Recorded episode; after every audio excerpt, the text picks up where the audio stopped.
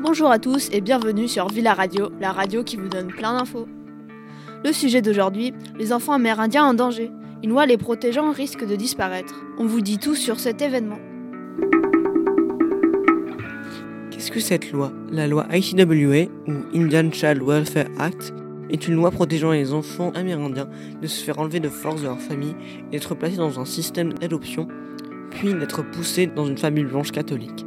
Cette loi a été créée dans les années 1900, elle a donc un peu moins de sens de nos jours. Mais pourquoi cette loi a été questionnée? Eh bien, car un couple blanc s'est vu refuser l'adoption d'un jeune garçon autochtone à cause de leur couleur de peau.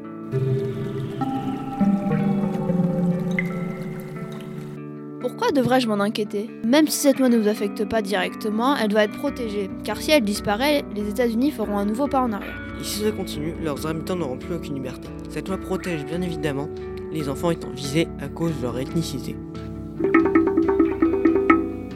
Comment faire pour protéger cette loi? Même s'il n'y a rien de concret que l'on puisse faire, la meilleure façon de la protéger est de partager cette information pour empêcher la Cour suprême américaine d'arriver à ses fins. La meilleure solution est de reformuler cette loi pour assurer la sécurité des enfants. C'était Nils et Olivia sur Villa Radio. La radio qui vous donne plein d'infos.